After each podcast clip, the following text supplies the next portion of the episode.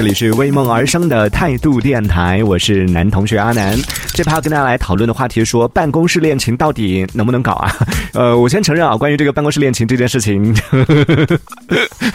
呃，我说的是说，确实它已经是一个烂大街的话题了，对不对？但是呢，还是很值得在我们的节目当中来跟大家探讨一下。毕竟你想，每天有那么多的年轻人，那么多的小朋友进入到职场，然后当中呢，也有很多朋友可能早晚都要面临这个问题。所以今天我们就来说到说到说办办公室恋情到底能不能搞呢？在说这个问题之前，其实得明确一点，就是关于办公室恋情，它其实并没有一个标准答案，因为每一个行业、每一个单位，甚至是每一个人，对于这个问题的态度都会差很多。比如说，有很多公司，它可能就是因为担心个人问题、个人感情可能会影响到工作，所以呢，有一些公司它原则上是不允许进行办公室恋情的。当然要先说一下，我们今天讲的这个办公室恋情，指的不是说是就真的是一定是同一间办公室啊，指的是说在同一家公司，司就算你们是两隔壁或者是上下楼，再或者不是同一个部门，都算是办公室恋情，就职场恋情吧，应该这样说。那有一些公司呢，它是不允许进行办公室恋情，所以通常会出现的做法就是，如果出现了办公室恋情，然后两个人又是在同一个部门上，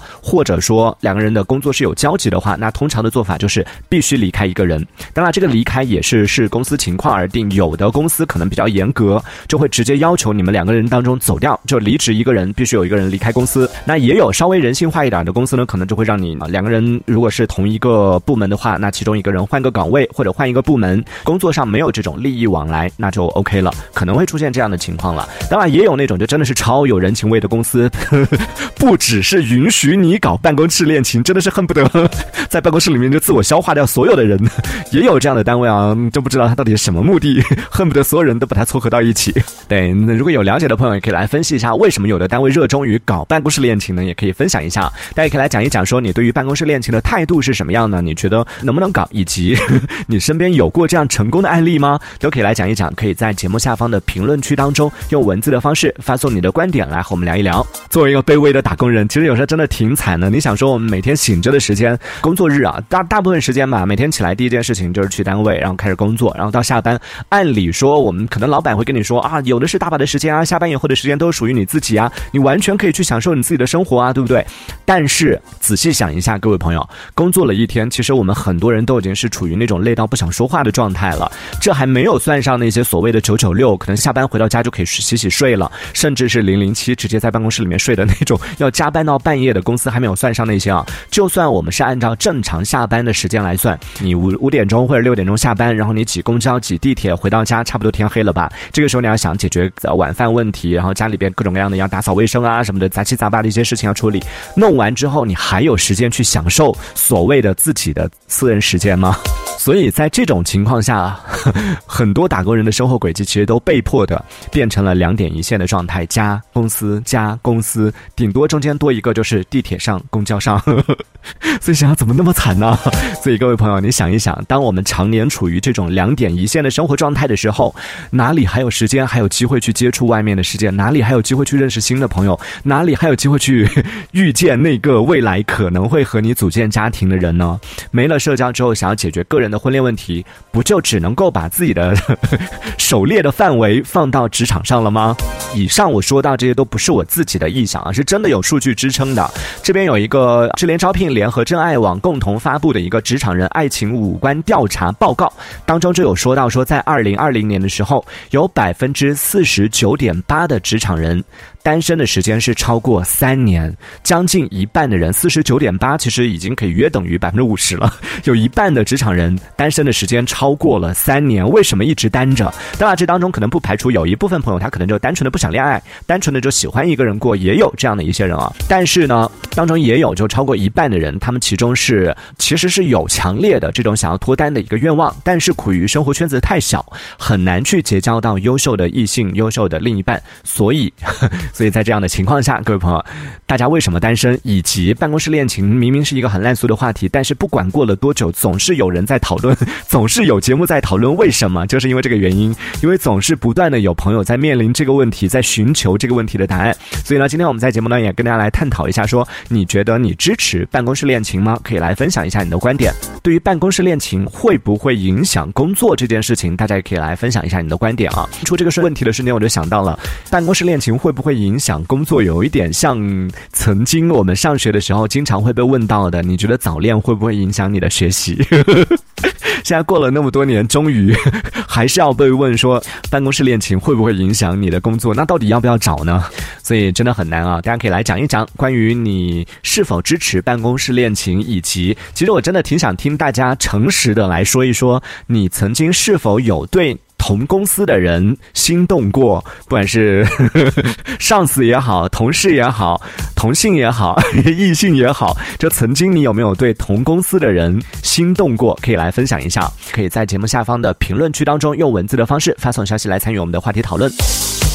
这边还有几组这个关于办公室恋情的相关的一些数据可以跟大家来分享啊。首先说到的是一个 DT 财经发布的《二零二一职场恋爱图鉴》当中就有显示说，有近六成的职场人曾经都有对同事心动过。所以各位朋友，如果说你曾经有对你的同事心动过的话，或者对你的上司、下属有心动过的话，都不用害羞，可以大大方方的讲出来，因为有六成近六成的职场人都有过这个经历。而在这个其中呢，男性心动的比例。接近百分之六十，就比女性还要高。虽然女性的稍微低一点，但也没低太多啊。就是女性呢，也是超过百分之五十的女性都曾经有过对自己的同事心动的这样的一个经历。当然，这个指的是说刚刚讲到的，就是曾经对同事心动过的这六成的职场人当中，有百分之五十的女性呢是有心动过，有百分之六十的男性呢是曾经有心动过。最可怕的是，我这边有看到一份真爱网发布的数据里边说，有百分之三十四点八二的打工人希。希望公司可以多招一些高质量同事，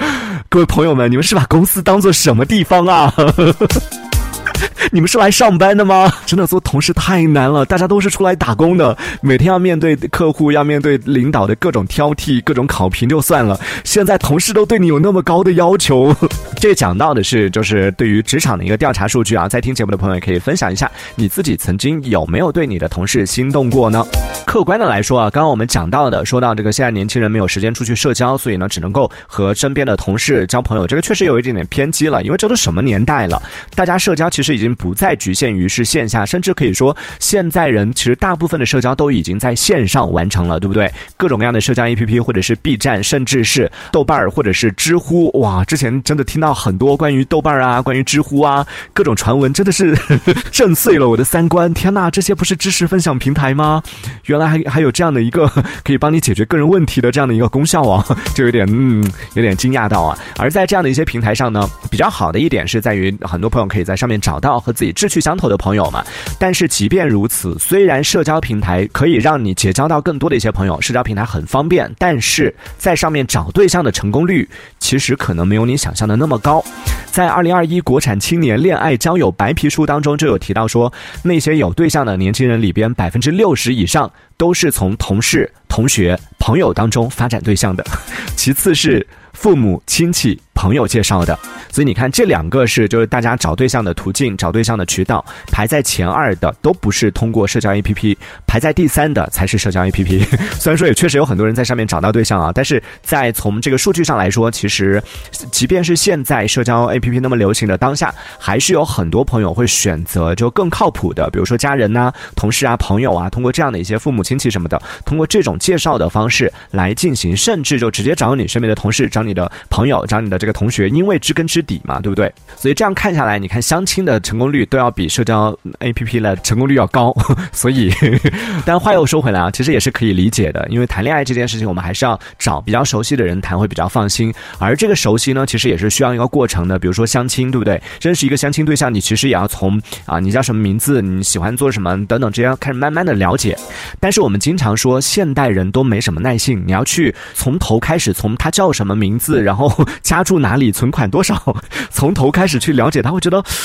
谁有时间啊？谁有耐心慢慢的去了解啊？于是，哎，问题就来了，在找对象这件事情上，如果说有一些人你本身就已经很了解了，本身就已经 很熟悉了，那是不是就解决了这个问题？我之我记得之前在网上有传一个段子啊，说现在的年轻人零零后都是怎么谈恋爱的？就加你 QQ 的时候，零零后都用 QQ 啊，加你 QQ 的时候验证直接就问你谈恋爱吗？谈对象吗？然后等你通过的时候呢，哎，我们平时一般通过和拒绝就是要不要通过对方的好友，但是。是，如果是零零后加你的话，你要特别小心。你通过的不是一个 QQ 好友，而是通过一个。男朋友认证或者是女朋友认证。当你通过他的好友认证的时候，你就多了一个男朋友或者女朋友。这个时候，当你们成为好友的时候，你就不需要再慢慢慢慢的去进行这个互相了解，哎，想啊什么的，你就可以直接进入正题。因为这个时候你们已经是男女朋友了。最可怕的是，当对方给你发消息，如果五分钟之内你不回他的话，你可能就会失去这段感情。也就等于说，你从一段感情的开始到失去他，可能只需要五分钟。你甚至可能还没有机会知道对方的名字，他就已经成为你的前任了。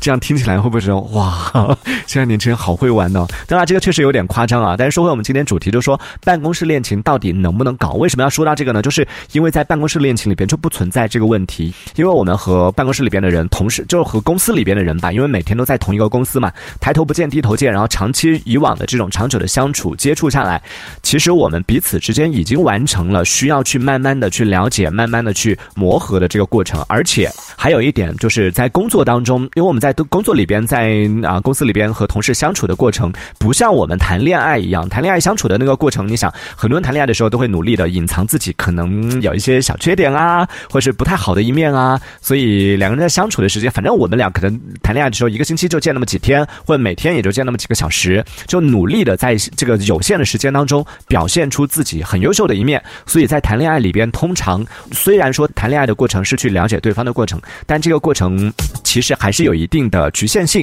在那么有限的时间当中，我们还是只能够了解到对方想要表现出来的那一面，而在工作里边就不一样了，对不对？你想，我们每天在公司里边那么长时间，而且我们在跟同事相处的过程里面，本身就没有打着这个呃谈恋爱的这种目的，没有以谈恋爱结婚为前提去相处，所以我们也不会有太多的这种所谓的偶像包袱，或者说太多的去在意经营自己的人设。所以呢，在每天长时间待在一起的这种状态下，你就会看到对方的好的那面，也能看到，同时。有一些暴脾气的呀，或者有一些坏习惯呐，或者是各种各样的一些小缺点啊，都会 看得到。然后在这样的一个情况下，其实也就啊，已经更深入的、更全面的去认识到对方了。所以从这个角度来说呢，办公室恋情，哎，听起来其实还是 相对靠谱的。找对象的时候，找一个你的公司里边的同事，是不是要比找一个网上的这个社交 APP 当中认识的呀，或者是各种各样的一些其他莫名其妙的途径里边认识的、认识不超过三天的那些人来的要靠谱？一点呢？哎，听到这里，各位朋友，你觉得办公室恋情到底能不能搞呢？也可以来分享一下你的观点啊！可以在节目下方的评论区当中用文字的方式发送消息来参与我们的话题讨论。当然，听到这里，各位朋友别不要急着这个立马去找你的同事、找你的领导去表白啊！刚刚说到的这些呢，是感觉听起来还不错啊，会觉得好像办公室恋情也还可以，就省掉了很多互相了解的过程。但是 也有很多风险，或者说是有很多啊问题会存在。搞办公室恋情都有哪些弊端？都有哪些潜在的啊危机？我们留在下一趴再来跟大家来进行一个讨论啊，看看听完接下来的内容会不会劝退大家。这一小节我们暂时先聊到这里。喜欢我们节目的朋友，别忘了订阅关注。这里是为梦而生的态度电台，我是男同学阿南，我们下次接着聊。态度电台。